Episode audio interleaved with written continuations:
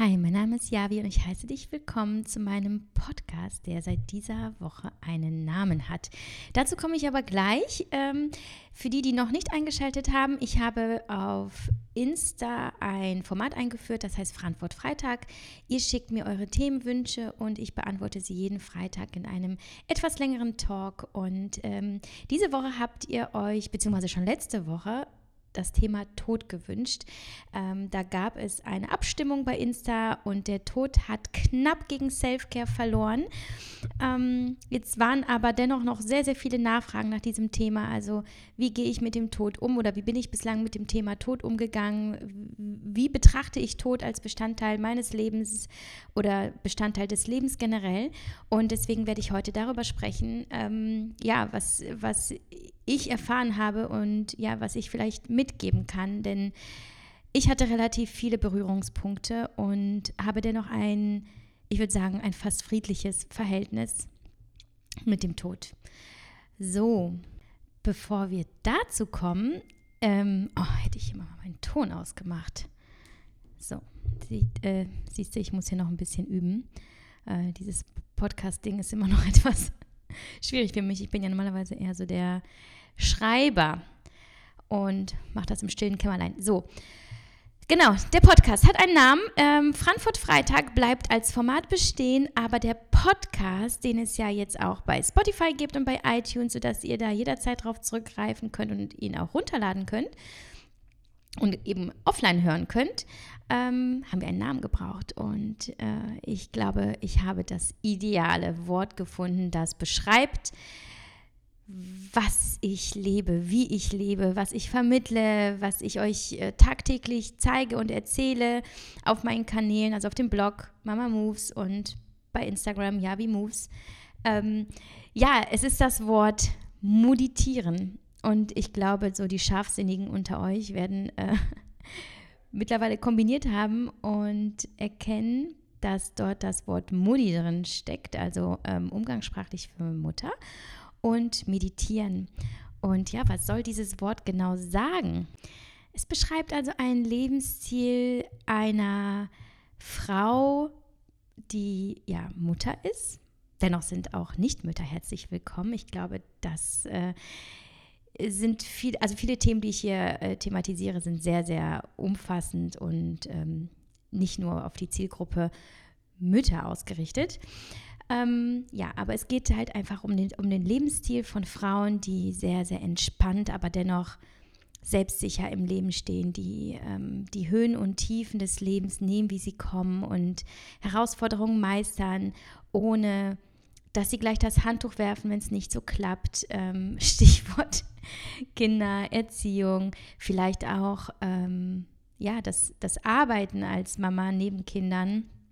Und es werden in, ja, in diesem Konzept Moditieren werden verschiedene Komponenten von mir vorgestellt, die eben das Leben für uns deutlich vereinfachen, sodass wir sagen können, okay, wir nehmen uns einfach den Druck raus, wir äh, versuchen das Leben mehr zu genießen und, und nicht nur ähm, zu funktionieren und nicht nur unseren äh, Verantwortungen und Verpflichtungen nachzugehen, sondern halt auch eben uns um unsere Gesundheit zu, zu kümmern, sei es im Bereich der Ernährung, sei es im Bereich des Sports und vor allem ganz viel im Bereich des Mentalen, also wie geht es unserem Geist, was können wir tun, dass wir viel mehr Freude empfinden im Leben und viel mehr Motivation, dass wir vielleicht Ängste verarbeiten und ähm, ja, diverse Disbalancen, die uns vielleicht so ein bisschen hemmen, das Leben zu leben, was wir leben wollen. Ja, und ich möchte euch mit dem Konzept des Meditierens zur Seite stehen. Ich möchte euch inspirieren. Ich möchte euch helfen, Strategien zu finden. Ja, wie ihr einfach ein, ein, mehr Lebensqualität gewinnt und positiver durchs äh, Leben geht und nicht so viel das Negative bejammert und ähm, ja, und gleichzeitig euch ein bisschen entertainen, vielleicht Anekdoten erzählen aus meinem Leben mit meinen zwei Rabauken, die mich äh, häufig genug auf die Palme bringen. Ja, und euch auch zeigen und erzählen, wie ich in meinem Leben eine Balance finde und wie ich äh, meine Ruhe finde und wie ich sehr, sehr gut klarkomme mittlerweile mit diversen Problemen des Alltags. Auch gar nicht allzu lange sprechen über äh, das Thema beziehungsweise über das Wort meditieren. Ich glaube, wer mich kennt und wer mir bei Insta folgt schon länger, weiß eigentlich ganz genau, was dieses Wort in meinem Falle bedeutet und was euch zu erwarten hat. Und wer es nicht weiß, der lässt sich einfach überraschen. Ich glaube, ich ähm, habe sehr, sehr viele tolle Themen schon gesammelt, äh, mit denen ich euch in den nächsten Monaten versorgen kann. Ja, und ich bin äh, total aufgeregt, dass das Thema Tod, ja, also, ne, wenn man mal bedenkt, dass ich ja immer so auf das Positive äh, hinweise und dann doch etwas so Dunkles anspreche. Ich bin total begeistert, dass äh, ihr euch das wünscht, aber das zeigt einfach mal, wie präsent einfach tatsächlich dieses, äh, ja, dieses Ereignis in unserem Leben ist. Ohne Leben kein Tod, ohne Tod kein Leben. Das steht halt in sehr, sehr enger Verbindung und ähm, das zu leugnen wäre natürlich ja, naiv. Daher ähm, verstehe ich euch gut. Ich habe mich sehr, sehr lange mit diesem Thema auseinandergesetzt ähm, und das aber auch erst sehr, sehr spät in meinem Leben.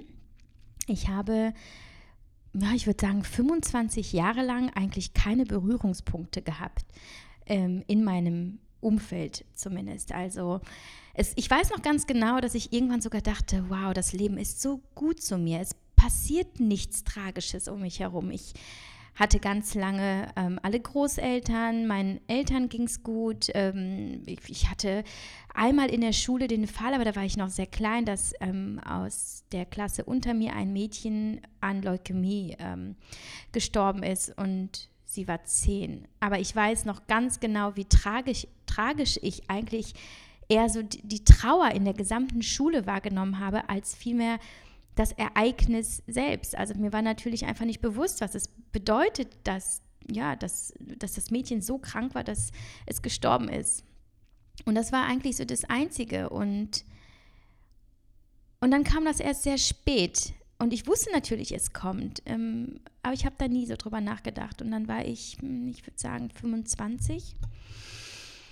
Und, ähm, und ich verlor innerhalb von ungefähr eineinhalb bis zwei Jahren drei Personen, die mir sehr, sehr nahe standen. Einmal einen sehr guten Freund von mir, der äh, sich das Leben genommen hat. Ich habe darüber geschrieben in meinem Buch, bis es weh tut. Da es für mich ähm, ein starkes Trauma dargestellt hat, weil ich äh, da auch viel mit Selbstvorwürfen und Schuldgefühlen zu tun hatte. Äh, meine Oma starb und mein Opa starb. Ähm, und ich weiß noch, dass ich wahnsinnig äh, schockiert irgendwie war. Also ich war wie in so einer Schockstarre. Äh, ich hatte teilweise Mühe, darauf zu reagieren. Ich ähm, habe häufig äh, einfach nur weitergelebt, als sei nichts gewesen, was nicht verwerflich ist. Aber es drang einfach nicht zu mir durch. Und in allen Fällen war es so, dass ich erst sehr, sehr viel später, irgendwie nach ein paar Wochen, ähm, begriffen habe, dass diese Personen nicht mehr wiederkommen in mein Leben und ähm, habe dann zum Beispiel erst Tränen gefunden. Bei meiner Oma war es dann so, dass ich ähm, bei ihrer Beerdigung eine Grabrede gehalten habe und da war es so, dass ich einfach nur geweint habe. Ich habe tatsächlich da nur geweint und ich glaube, es war einfach die, diese gesamte Situation, dass, dass alle sehr getrauert haben und dass ich diese, diese Worte vortrug, ähm, die alle anderen zum Weinen gebracht haben und mich gleich mit. Ich kann heute noch nicht mal sagen, ob es wirklich ähm, der Tod meiner Oma war in diesem Moment als vielmehr dieses, dieses bedrückende Gefühl, dort zu stehen und ähm, einen Menschen in die Erde hinunterzulassen. Ähm, und das waren für mich also die ersten Erfahrungen und ich war völlig verwirrt. Ähm, und ich muss sagen, ich denke, es ist das Normalste der Welt. Ich glaube, keiner von uns reagiert gleich auf den Tod. Ich glaube, da gibt es sehr, sehr, sehr viele verschiedene Wege von sehr aktiver, dramatischer ähm, Trauer bis hin zu völliger Lähmung und ähm, es gibt auch Fälle, bei denen die Menschen einfach äh, so tun, als wäre der Mensch einfach verreist, der Verstorbene.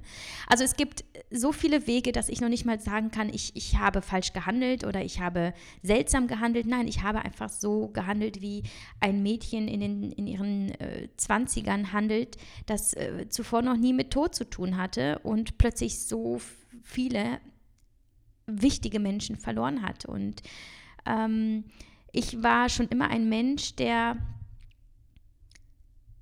der sich versucht hat, auf das Positive zu konzentrieren oder zu sagen, ich lebe das Leben jetzt einfach weiter und mache das Beste draus. Und das war damals auch so. Ich habe dann ähm, teilweise saß ich dann da und habe versucht, diese Trauer aktiv zu verarbeiten, dass ich da saß und mich selbst äh, bemitleidet habe. Oh Gott, ich bin jetzt alleine, ich habe diesen Menschen nicht mehr. Um, und habe wirklich versucht, bitterlich zu weinen, was dann auch immer geklappt hat. Und ich habe das dann teilweise wirklich sehr, sehr, ja, ausgeprägt gemacht. Ähm, aber nach zwei, drei Wochen dieser aktiven äh, bewussten Trauer bin ich einfach zurück in mein Leben gegangen und habe einfach durchgepowert. Und äh, so lief es ja im Grunde genommen die meiste Zeit meines, meines Lebens. Ich habe immer weitergemacht, egal wie stark der Schmerz war. Und für mich hat das funktioniert. Ich kann aber nur nicht sagen, dass ich es wirklich verarbeitet hatte, aber in diesem Moment hat es funktioniert. Mir ging es kurze Zeit sehr schlecht und dann schnell wieder sehr gut. Und ähm, ich glaube, das war einfach zum einen der Schutzmechanismus und zum anderen einfach ähm, meine Art, mich nicht allzu sehr bei den negativen Dingen aufzuhalten, sondern das Positive zu suchen. Und ich glaube dann einfach, dass es ähm, ein sehr, sehr starkes Carpe Diem und Memento Mori, also ne, genieße den Tag, aber sei dir stets bewusst, dass der Tod kommt bei mir immer sehr, sehr stark und ausgeprägt war. Ähm, dazu muss ich auch sagen, dass ich selber eigentlich nie Todesangst hatte. Ähm, selbst als ich mit ungefähr 22 eine sehr, sehr äh, schockierende, für mich äh, ungreifbare Diagnose bekommen habe, die mir kurz den Boden unter den Füßen weggerissen hat, ähm, und zwar wurde bei mir festgestellt, bei einem herkömmlichen Abstrich beim Frauenarzt, dass meine Zellveränderung sehr stark sei und auffällig sei, also mein PAP. Und ähm, es wurde eine Biopie, Biopsie gemacht und festgestellt, dass ich den ähm, Humanpapillonvirus, also HPV Typ 16 habe. Das ist einer der drei sehr gefährlichen, die Krebs auslösen können. Und dass wir jetzt äh, gucken müssen, wie es weitergeht. Und es hat, wir haben das einfach erstmal beobachtet. Es fing an mit äh, PAP 3D für alle, die es, ähm, die, die sich mit dem Thema auskennen oder die diesen Begriff vielleicht kennen. Ähm, und sonst haben wir natürlich nichts gemacht. Also man, man wartet, weil wie reagieren die Zellen. Und äh, nach einer gewissen Zeit äh, wurde es aber schlimmer und der Wert verschlechterte sich und dann äh, wurde ich auch operiert ähm, an, der, an der Gebärmutter bzw. am Gebärmutterhals. Und damit war das Thema eigentlich durch. Und ich weiß noch, dass ich selbst da nicht groß das Thema Tod in meinem Leben gesehen habe. Also ich war der festen Überzeugung, dass, äh, dass das gut ausgeht. Und ich habe in diesen Momenten, in denen ich wusste, du bist jetzt selber mit dem Thema Tod konfrontiert, also bei, bei einer Krebsvorstufe, wie ich sie hatte, weißt du natürlich, dass es eine tödliche Krankheit werden könnte. Aber weil es das nicht war, habe ich mich auch nicht groß mit diesem Thema auseinandergesetzt. Und äh, das ist für mich auch bis heute sehr, sehr wichtig. Alles, was nicht ist, ist für mich keine faktische Gefahr und es ist kein ja, kein negativer oder kein äh, furchteinflößender Aspekt in meinem Leben. Ähm, wenn sowas faktisch werden sollte, wenn, wenn die Gefahr realer werden sollte, kann ich mir immer noch Sorgen darüber machen. Aber solange das nicht ist, beschäftige ich mich nicht damit, weil es einfach keinen Sinn macht. Also entweder es kommt oder es kommt nicht. Und meine Gedanken haben darauf in dem Sinne keinen Einfluss. Und vor allem äh, habe ich stets versucht, Ängste zu vermeiden. Ich habe schon ganz früh gemerkt, dass Ängste mich in jeglicher Weise hemmen und ähm, äh, abhalten von dem Leben, das ich führen möchte und habe einfach immer aktiv beschlossen, angstfrei zu sein. Ich habe mich auch sehr stark gefühlt, ich habe mich sehr selbstsicher gefühlt, ich habe daran geglaubt, dass äh, das Leben was Gutes für mich bereithält, wenn nicht in diesem Moment, dann irgendwann. Und ich habe ein großes Urvertrauen irgendwie gehabt und ähm, und wenn sich dann doch vielleicht mal Gedanken des Zweifels bemerkbar machten, habe ich mir gesagt, selbst wenn, wenn was ganz Schlimmes passiert, wenn ich tatsächlich Krebs bekomme, selbst dann habe ich noch Überlebenschancen. Und so habe ich dann aber in, in, in dieser Zeit gelernt, die Tage zu genießen, das Leben zu genießen, einfach zu schauen, dass ich jeden Tag etwas mache, was mir wirklich Spaß macht es hat mich darin bestärkt, mein Studium weiterzumachen, ähm, Germanistik und Kunstgeschichte, wo meine Eltern und viele andere gesagt haben, mein Gott, was willst du denn damit, ne? Ähm, wirst du damit ja eh nichts erreichen im Leben. Aber ich habe dann beschlossen, genau das zu machen, was ich am besten kann und auch möchte. Und ich habe meinen Sport weitergemacht, den ich genossen habe. Ich war feiern, ich habe, ich war reisen und ich, ich habe so eine intensive Lebenslust entwickelt, dass sie mich bis heute geprägt hat. Und bis heute ähm, bin ich ein Mensch, der, der den Tod total ähm, wahrnimmt, beziehungsweise ich weiß, dass er kommt und das ist auch völlig in Ordnung. Aber ich konzentriere mich da einfach nicht drauf, weil ich ein Mensch bin, der sich auf das Positive konzentriert. Und solange ich das kann und auch aus Dankbarkeit für das Leben, das ich noch führen kann, denn da auch das sehe ich nicht als selbstverständlich, versuche ich einfach wirklich das Leben zu leben, was ich äh, leben möchte, weil es kann wirklich jeden Augenblick vorbei sein. Und ähm, das habe ich mir tatsächlich ganz häufig beim Fliegen gedacht. Das ist vielleicht noch ein Moment, wo ich immer mal wieder an den Tod gedacht habe. Denn ich hatte ganz lange ganz schlimme Flugangst. Und warum hatte ich diese Angst? Äh, das war für mich wichtig, das zu verstehen. Ich hatte einfach Angst, bei einem Flugzeugabsturz zu sterben. Und ich kann euch noch nicht mal so hundertprozentig sagen, warum gerade das mir so eine Angst machte. Ich glaube, es ist eher diese, diese Vorstellung, dass das ein ganz furchtbarer Tod sein muss. Wenn man, wenn man da vom Himmel fällt und weiß, äh, man prallt da unten auf und dann ist es vorbei und man hat vielleicht diese Momente, äh, bevor man da aufprallt, in denen man sich das bewusst macht und wahrscheinlich unfassbare Angst hat. Und ich habe also bewusst diese Momente des Fliegens genutzt. Oh, jetzt reinigt sich hier meine Kaffeemaschine parallel. Ich hoffe, ihr hört das nicht so stark. ich habe also die Momente des Fliegens genutzt, mich ganz bewusst damit auseinanderzusetzen, weil ich wusste, ich, ich fliege sehr viel, also nicht nur in den Urlaub, auch beruflich. Ich werde, ich werde das nie vermeiden können. Also entweder ich packe das jetzt an und versuche diese Flugangst zu überwinden und meine, meine Gedanken irgendwie zu ordnen. Ja, oder ich lebe weiter damit, aber das wird mich ähm, mein Leben lang eventuell belasten.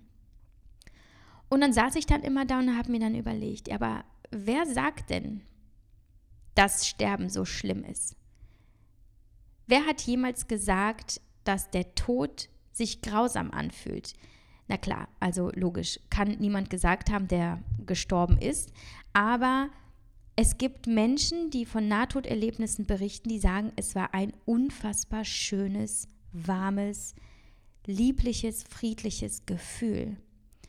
Und ich habe das ganz, ganz stark visualisiert in meinem Kopf. Ich habe mir vorgestellt, dass ein Mensch, der stirbt, dass er in diesem Licht ist, in der Wärme, ähm, wie alles im Körper zur Ruhe kommt, nachdem es so viele Jahre eventuell Krankheiten, Stress, diverse schlimme Ereignisse und bedrückende Emotionen erlebt hat. Und dann ist das dieser Moment, in dem einfach alles zur Ruhe kommt und man geht und man hinterlässt alle Sorgen, alle Probleme, alles, was nicht so schön war. Und ich habe mir das so stark visualisiert, dass ich mittlerweile sage, ich bin gespannt. Ich will nicht sagen, ich freue mich drauf, aber ich habe da keine Angst, dass wenn irgendwann dieser Augenblick kommt, dass ich meine Augen schließe und vielleicht spüre ich dann diesen,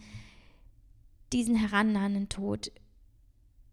Ich habe mir vorgenommen, in diesem Moment sagen zu können, ich habe ein wunderbares, erfülltes Leben gelebt und darauf konzentriere ich mich. Ähm, natürlich gibt es ja auch den Tod, der schmerzhaft ist und einen langen Leidensweg vielleicht äh, voranstellt, aber ich spreche hier von diesem Moment des Sterbens. Also, als ich dann in diesem Flugzeug saß, mir vorstellte, ähm, dass ich eventuell mit dem Flugzeug abstürze, habe ich mir zwei Dinge überlegt. Erstens, du stürzt ab und überlebst.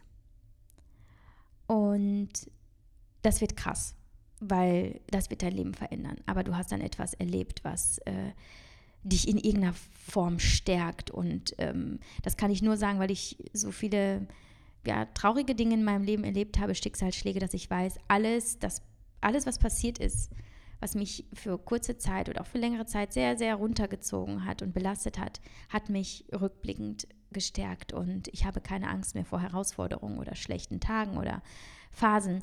Insofern habe ich mir überlegt, wenn du dann abstürzt und stirbst, äh, äh, abstürzt und nicht stirbst, so, entschuldigt, dass es halt einfach eine krasse Erfahrung sein wird ähm, und cool, hast überlebt. Und die andere Variante ist, du stirbst, aber dann bist du tot, dann ist eh egal, was vorher passiert ist.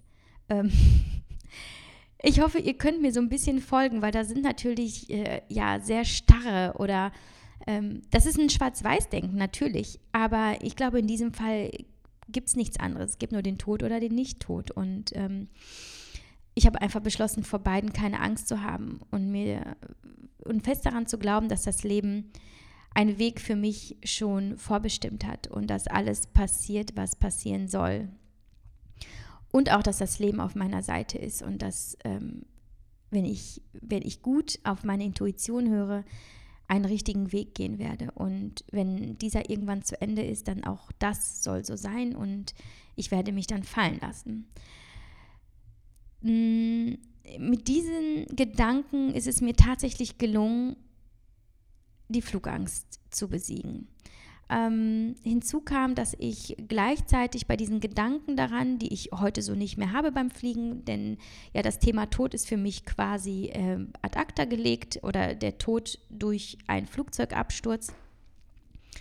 Ähm, aber ich hab, bin halt immer noch nervös beim Starten, beim Landen. Ich mag es einfach nicht. Aber da habe ich für mich die Technik entwickelt, ähm, während des Startens und des Landens äh, zu meditieren. Also ich schließe die Augen ähm, ich konzentriere mich ausschließlich auf meine Atmung.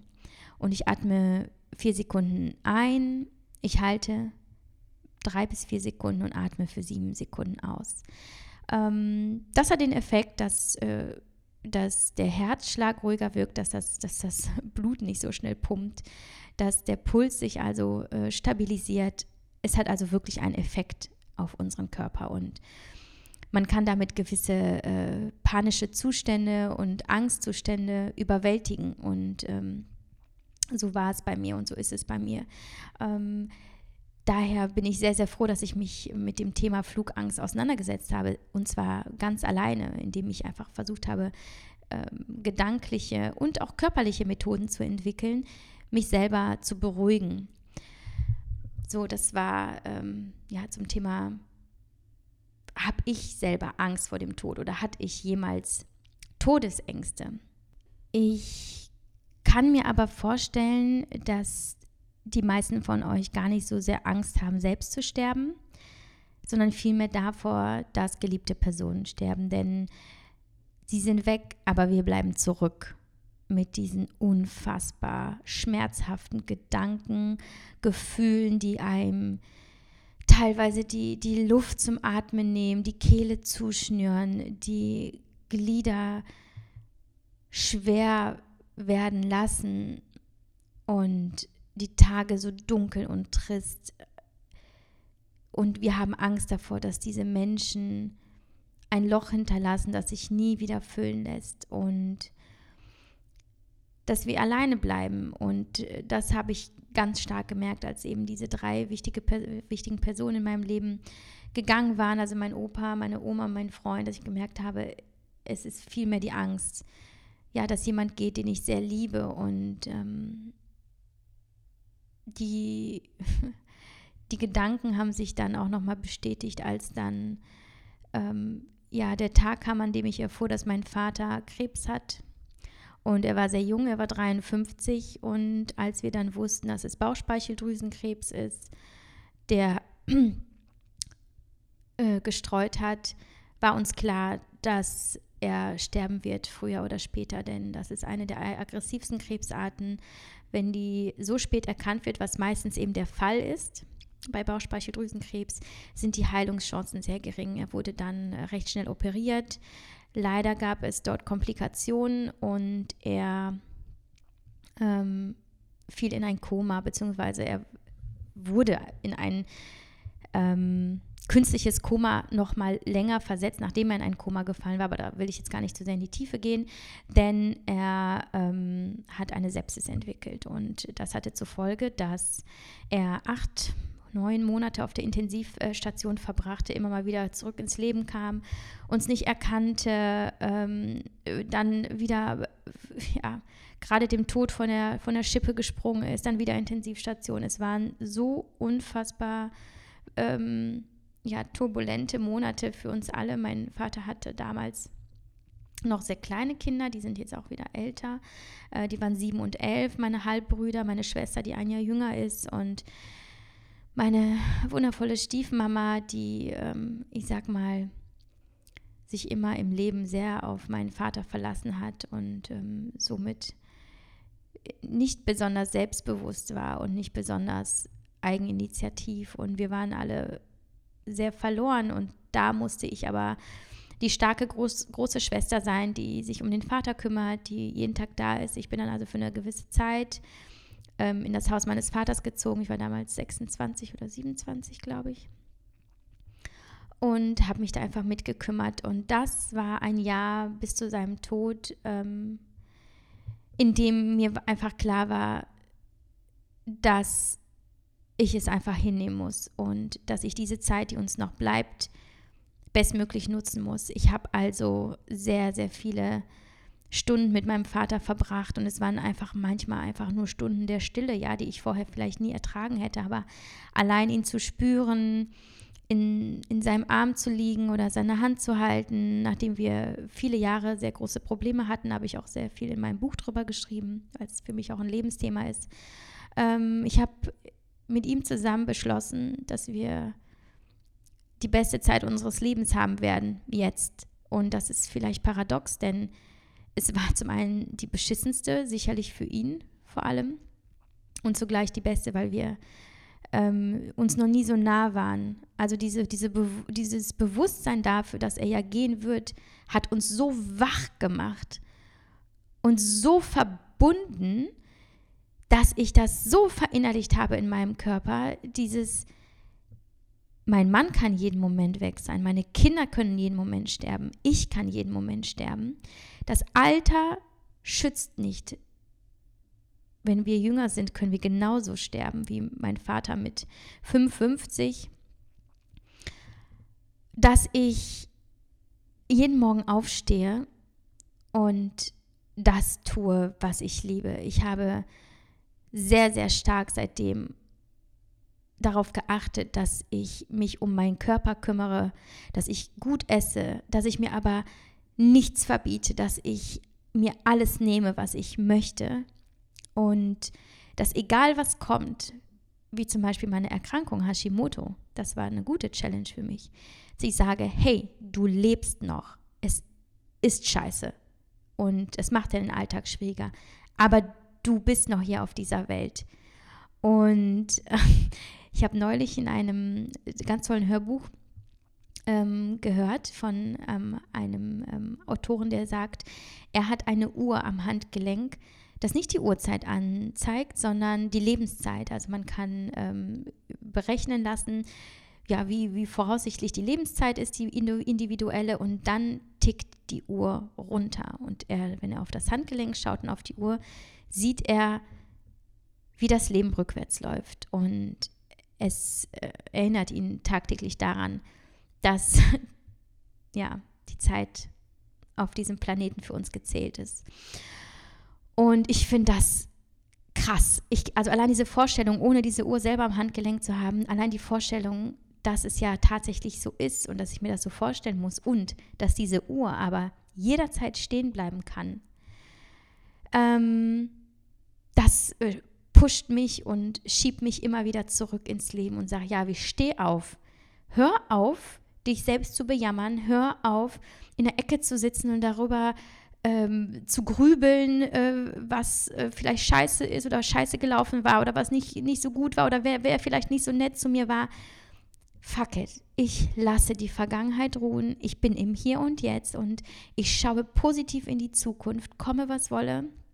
Und gleichzeitig betrachte ich auch so die Menschen in meinem Leben, ja. Also ich versuche zum Beispiel keine Verabredung zu verschieben, es sei denn, es geht wirklich nicht anders. Ich ähm, nehme mir vor, jede Woche mindestens zwei Freunde zu treffen. Ich äh, verabschiede mich meinem, von meinem Mann immer mit einem Kuss. Ähm, egal wie, wie, wie zerstritten wir in dem Moment sind oder wie wir uns anziehen, wir trennen uns nicht, ohne uns zu küssen. Und wenn ich meine Kinder sehe und sie vielleicht nicht so nett sind in dem Moment, ja, es, das ist für mich jedes Mal eine Challenge. Aber ich versuche mir dann vorzustellen, wie es wäre, wenn sie gar nicht da wären. Ich habe mal einen ähm, Artikel veröffentlicht auf meinem Blog Mama Moves, mit dem ich äh, 2017 ein Award gewonnen hatte, ähm, in dem ich darüber schreibe, es ist ein, ein, ein, ein Text zum ersten Geburtstag von Lias, ähm, in dem ich darüber schreibe, wie es wäre, wenn er nicht da wäre.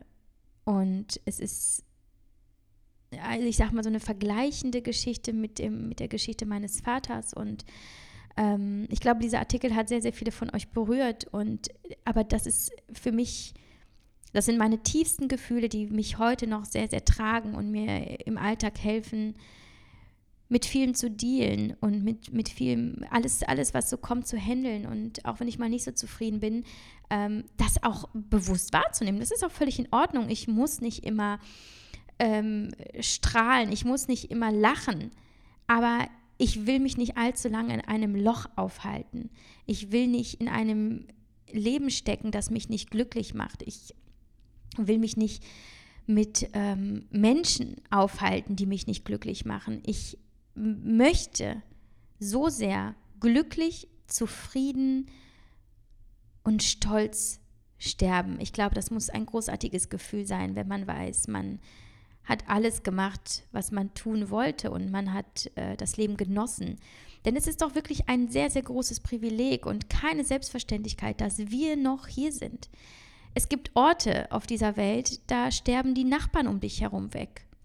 Ähm, da verlierst du deine Kinder durch Bomben oder durch, durch ähm, Bürgerkriege. Es ist ähm, so eine glückliche Situation, in der wir hier leben, ja, wo wir, wo wir sicher sein können, dass uns ja mal eben irgendwie nicht das Haus wegfliegt. Und ähm, ich kann wirklich nur dazu motivieren, sich immer wieder vor Augen zu führen. Es muss ja nur ein Gedanke sein, so einmal am Tag. Ein Gedanke der Dankbarkeit, dieses Danke, dass ich hier sein darf. Danke, dass meine Familie mit mir hier sein darf. Danke, dass wir das hier alles erleben dürfen. Ähm, ich glaube, dass uns Dankbarkeit sehr viel Leben schenkt und sehr lebendig macht und Genauso wie, wie das Thema Achtsamkeit, ja, das aber auch noch eine andere Folge füllen könnte. Diese, dieses bewusste Sein in dem Moment und alles, was du tust, tust du voller Hingabe oder voller Aufmerksamkeit und bist einfach nur. Und ähm, ja, dieses, dieses Mindful Living in dem Sinne, dieses, ne, wir ähm, konzentrieren uns einfach darauf, was uns umgibt und was wir haben und ähm, dann treten Ängste sowieso in den Grund, in den Hintergrund. Davon äh, bin ich sehr, sehr überzeugt.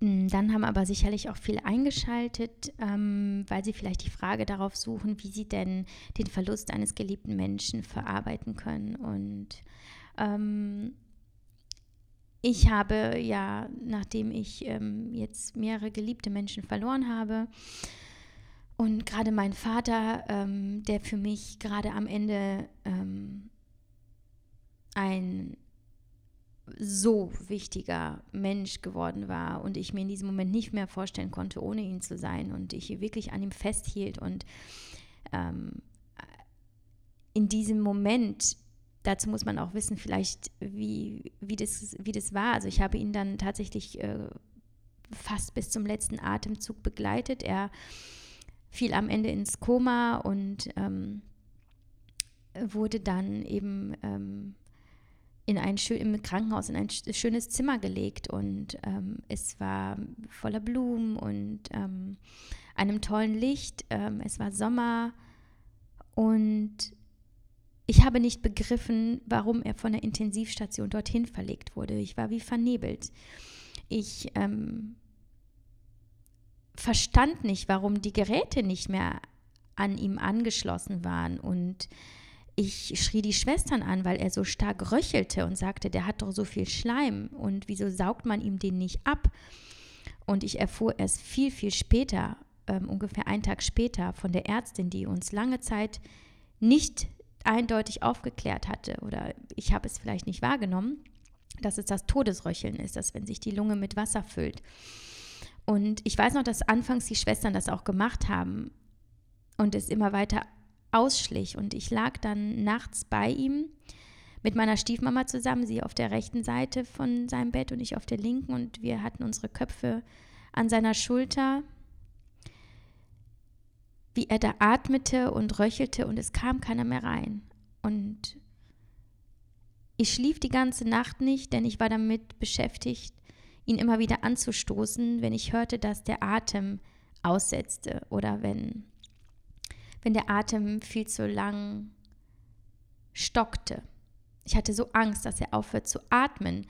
Und gleichzeitig dachte ich, der, also der ist ja nicht hier zum Sterben. Ich dachte nicht an Sterben. Ich dachte nur, das ist jetzt wieder eine schlechte Phase. Aber dennoch hatte ich so Angst, dass er aufhört zu atmen, dass ich nicht schlief und ihn immer wieder anstupste. Und am nächsten Morgen kam mein äh, Mann rein, mit dem ich damals noch nicht äh, verheiratet war, und sagte, du musst mitkommen. Und er führte mich und meine Stiefmama äh, zu der Ärztin und da führte die Ärztin dann auch das aufklärende Gespräch mit uns und sagte, ja, ähm, ihr Vater wird äh, sterben und das äh, kann innerhalb der nächsten Stunden sein, das kann innerhalb der nächsten Wochen sein, wir wissen es nicht. Und ich ging nochmal zum Papa und war der festen Überzeugung, dass das völliger Quatsch sei, was die Frau erzählt. Und sagte dann zu meinem Mann, ähm, weil ich ähm, damals äh, festangestellte Chefredakteurin war bei einem Modemagazin, ähm, dass ich mir mal jetzt schnell eine Krankschreibung holen muss. Und dann kommen wir wieder. Und ich gab Papa einen Kuss und wir fuhren schnell eben zum, zum Arzt wegen der Krankschreibung und nach 15 Minuten Fahrt rief mich meine Stiefmama an und da wusste ich schon Bescheid und wir kehrten um und ja, Papa war in der Zeit gestorben, in der ich kurz weg war. Und ich weiß natürlich im Nachhinein, wieso. Ich war ja nicht bereit, ihn gehen zu lassen. Und ich glaube, ein Sterbender geht in dem Moment auch nicht. Er braucht diesen Frieden und er ging dann, als er mit seiner Frau alleine war und angeblich nahm er noch einen tiefen Atemzug, schaute sie an und machte dann die Augen zu und sie sagte, das war ein ganz, ganz wunderbarer und friedlicher und schöner Moment und er sah sehr, sehr glücklich aus. Und für mich war das nur ganz schlimm, weil ich ja wirklich zwei Tage an seinem Bett lag und über ihn wachte und nur diese 15 Minuten war ich weg und er ging in dieser Zeit. Aber ich habe dann verstanden, das musste so sein. Und ähm, ähm, ja, zwei Wochen lang bis zur Beerdigung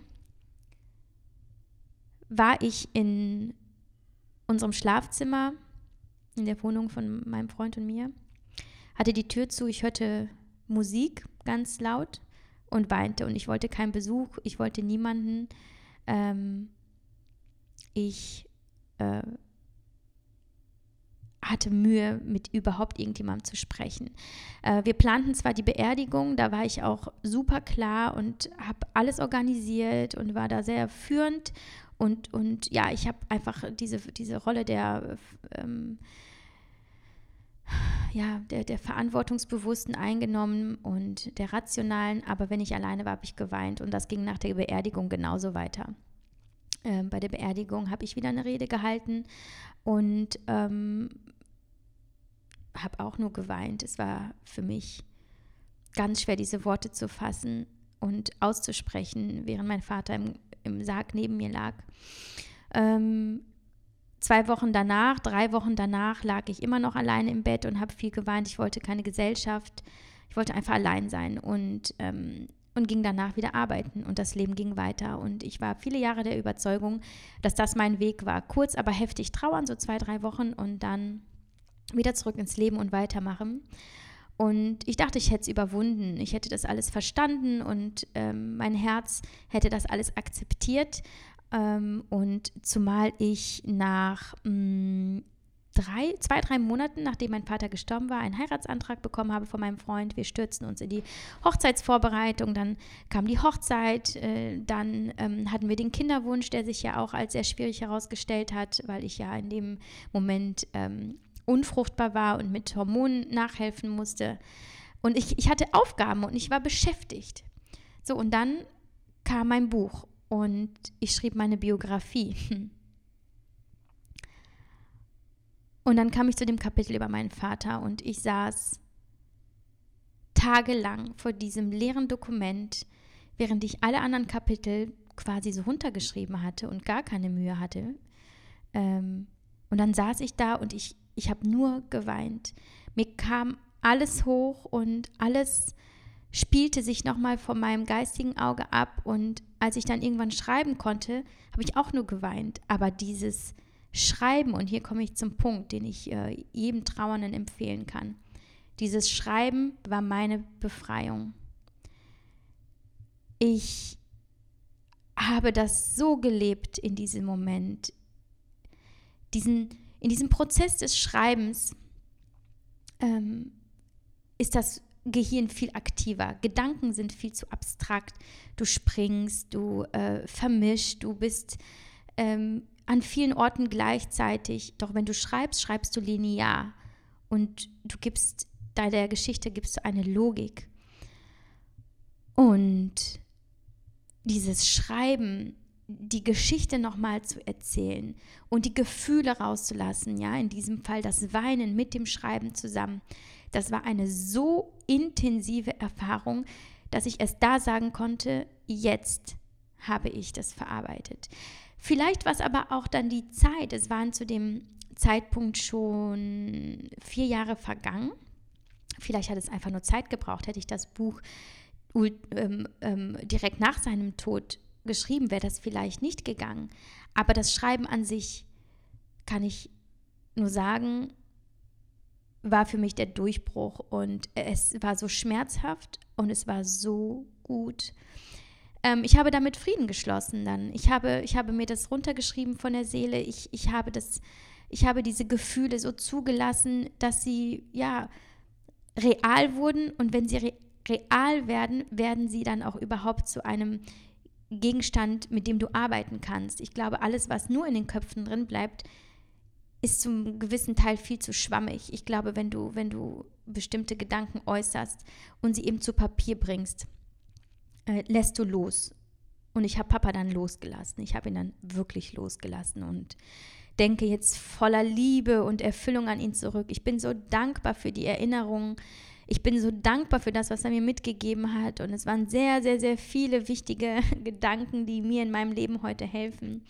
Es war ein sehr, sehr kluger Mann und ähm, ich bin auch so dankbar, weil ohne seinen Tod tatsächlich auch nicht mein Leben, äh, mein Mann in mein Leben getreten wäre. Das ist auch nochmal eine Geschichte für sich. Ich, ich wäre heute nicht hier, wo ich bin, wenn mein Vater nicht gestorben wäre. Und das alles ist mir dann klar geworden. Also wenn du mit Trauer zu kämpfen hast und nicht weißt, wie du weitermachen sollst, es gibt nicht den einen Weg und es gibt sicherlich nicht den, den einen richtigen Weg, aber versuch es mit dem Schreiben. Und ich glaube, es spielt gar keine Rolle, in welcher Form du es tust, ob du ein, ja, ein, ein, quasi ein kleines Buch schreibst oder einfach nur die Geschichte für dich aufschreibst oder ob du sogar einen Brief an die Person, die du verloren hast, schreibst. Ich glaube, du kannst mit, mit diesem Weg, mit diesem Werkzeug sehr, sehr viel bewegen in dir. Und es ist ein Versuch wert, wenn du nicht weißt, wie du weiterkommen sollst. Und ich könnte natürlich auch sagen, die Zeit heilt alle Wunden und ich glaube, dass es zu einem gewissen Teil war. Ähm, es wird erträglicher, aber ich hätte meinen Papa trotzdem noch gerne in meinem Leben. Ich hätte mit ihm gerne auf meiner Hochzeit getanzt, ich hätte gerne meine Kinder mit ihm geteilt.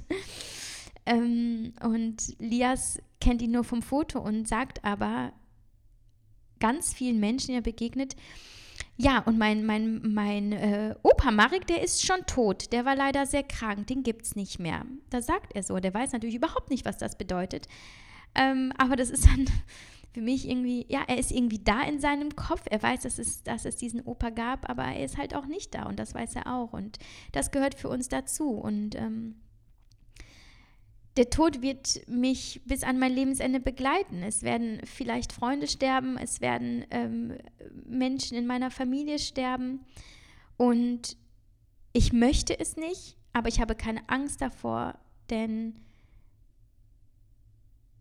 ich habe mich damit abgefunden. Der Tod gehört dazu. Der Tod ist das Ende. Aber ich denke nicht an den Tod in dem Sinne von, das Glas ist halb leer. Ich denke an das Leben, in dem Sinne, das Glas ist halb voll. Und ich werde hier mein Bestes geben. Ich möchte Erinnerungen hinterlassen für die Menschen, die ich zurücklasse. Gute Erinnerungen. Ich möchte ein guter Mensch sein, der ähm, das Leben und die Welt anderer vielleicht auch ein bisschen besser gemacht hat. Und damit lebe ich sehr, sehr gut. Und was kommt, das wird kommen. Und ähm, wenn ich jemanden verliere, werde ich ein Dokument öffnen auf meinem Laptop und ich werde diesem Menschen wahrscheinlich einen Brief schreiben. Und ich werde es zulassen und ich werde danach aber trotzdem mein Leben so weiterleben. Ja, es ist sehr schwer, die richtigen Worte zu finden, denn das ist so ein sensibles Thema und so individuell und das hier alles mag dir vielleicht geholfen haben, aber vielleicht auch gar nicht, weil es überhaupt vielleicht keinen Zugang gibt zu diesem Areal in deinem Hirn, in dem du trauerst oder in dem du Angst hast vor dem Tod. Vielleicht bist du da blockiert und könntest Wege finden, wie du generell mehr so deine Seele ansprichst und sie vielleicht fliegen lässt. Und ähm, nur als Stichworte Meditation, Yoga, ähm, ähm täglicher Spaziergang, äh, Malen, äh, Sport, äh, Achtsamkeit. Da, sind, das gibt so viele Dinge im Leben, die wir tun können, um uns lebendig zu fühlen und um Emotionen rauszulassen. Ähm, tanzen, ja, ich tanze in letzter Zeit jeden Tag so gerne und es tut so gut und manchmal weine ich auch dabei und, und ich habe keine Angst vor Tränen. Tränen machen uns zu Menschen und sie reinigen. Und der Tod eines geliebten Menschen kann uns auch reinigen, wenn wir das zulassen und wenn wir, wenn wir verstehen, dass das einfach zum Leben dazugehört und dass unser Leben aber weitergeht. Der eine ist gegangen, aber wir sind noch hier. Und wenn wir noch hier sind, dürfen wir leben und wir dürfen glücklich sein. Wir sollen es sogar, denn wer hat was davon, wenn wir unser Leben auch wegwerfen? Ähm, Trauer können wir nicht umgehen. Ich glaube, die Trauer ist etwas, das uns einfach einnimmt, ob wir da eine Mauer aufbauen oder nicht, ob wir das wollen oder nicht, sie, sie ist da und wir müssen sie einfach annehmen, annehmen, akzeptieren und irgendwann weiterziehen lassen und wieder auf die Sonnenseiten des Lebens gucken. Ui, ich glaube, das war eine sehr, sehr lange Folge. Mm, sehr emotional, glaube ich, für mich jedenfalls, aber auch sehr wohltuend, denn jetzt habe ich wieder dieses Gefühl von, okay, ich mache ja das Laptop gleich zu und ähm, trinke mir ein Käffchen und danach gehe ich raus in die Natur und atme mal tief durch und genieße, dass ich hier bin und hole meine Kinder wahrscheinlich mit einem großen Lächeln ab. Ähm, und ich hoffe, dir geht es auch so ein bisschen wie mir. Wenn nicht, äh, schreib mir gerne deine Kritik. Ich bin da sehr, sehr offen für. Ich äh, möchte, dass euch dieser Podcast so viel es geht gibt und ähm, euch so gut es geht erfüllt. Und daher immer her mit eurem Feedback. Ich freue mich da sehr drüber. Und ja, nächste Woche steht noch aus. Wir wissen noch gar nicht, worüber wir quatschen. Also äh, gib mir deine Ideen gerne rein, gerne bei Insta oder per E-Mail. Ich freue mich da sehr drauf. Und ansonsten sage ich äh, Carpe Diem und lass es dir gut gehen. Ciao.